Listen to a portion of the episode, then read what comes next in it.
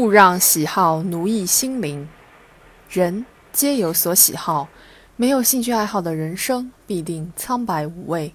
古人云：“爱好文雅，广言诗赋，以知得失。”志趣高尚、健康积极的兴趣爱好，不仅可以助人品悟进退、明德修身，还能陶冶身心、增智怡情，有效提升个体的愉悦感与幸福感。但另一方面，喜好也可说是一把双刃剑。如果不加辨别，纵情沉溺、盲目陶陶然乐在其中，则可能误入歧途，走向极端，甚至因兹恣意妄为，吞下苦果。即便是正常喜好，如果缺乏节制，也可能演化为自身的软肋、死穴。老舍在小说《恋》中刻画了一位庄益雅先生，这位先生喜好收藏名家字画，随着时间的推移，近乎偏执痴狂。日本人占领济南后，邀其出任教育局长。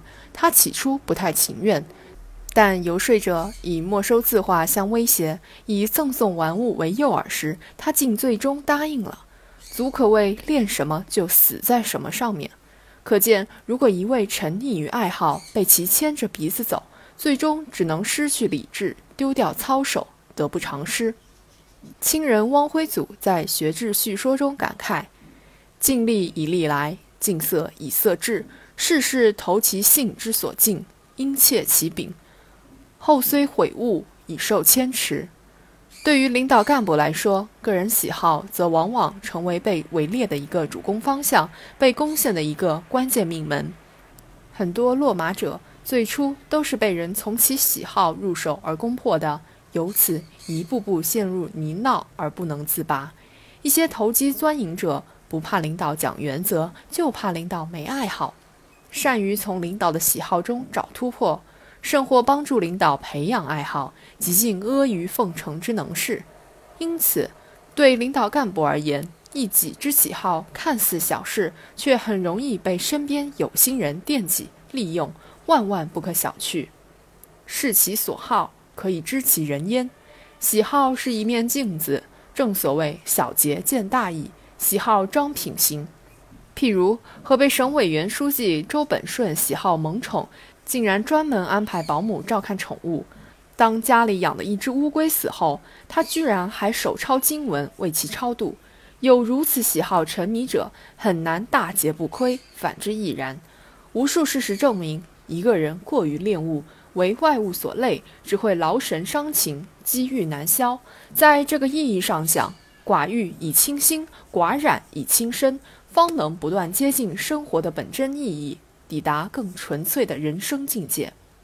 健康的喜好往往会让我们摆脱羁绊，远离低俗，承载高尚的精神旨趣。陈毅元帅爱好古典诗词，一生创作作品数百首，其高洁的志趣与浪漫的情怀感染了无数人。粟裕将军酷爱收藏地图，他对战场的熟悉程度令侦察员自叹弗如，因此成就了一个个用兵传奇。今天身处复杂的社会环境，重温一个高尚的人，一个纯粹的人，一个有道德的人，一个脱离了低级趣味的人，一个有益于人民的人的意涵。领导干部尤需对个人喜好保有一份清醒与自觉，注重培养健康的生活情趣。亚里士多德说：“幸福还是不幸福，取决于人的自我灵魂。赏玩喜爱之事物固然能带来快乐，但真正的幸福感永远源自内心深处的安宁。存续一份有益的喜好，在喧嚣浮躁中。”铸造雅趣的人生，我们才能避免本末倒置、心为物役，做心灵真正的主人。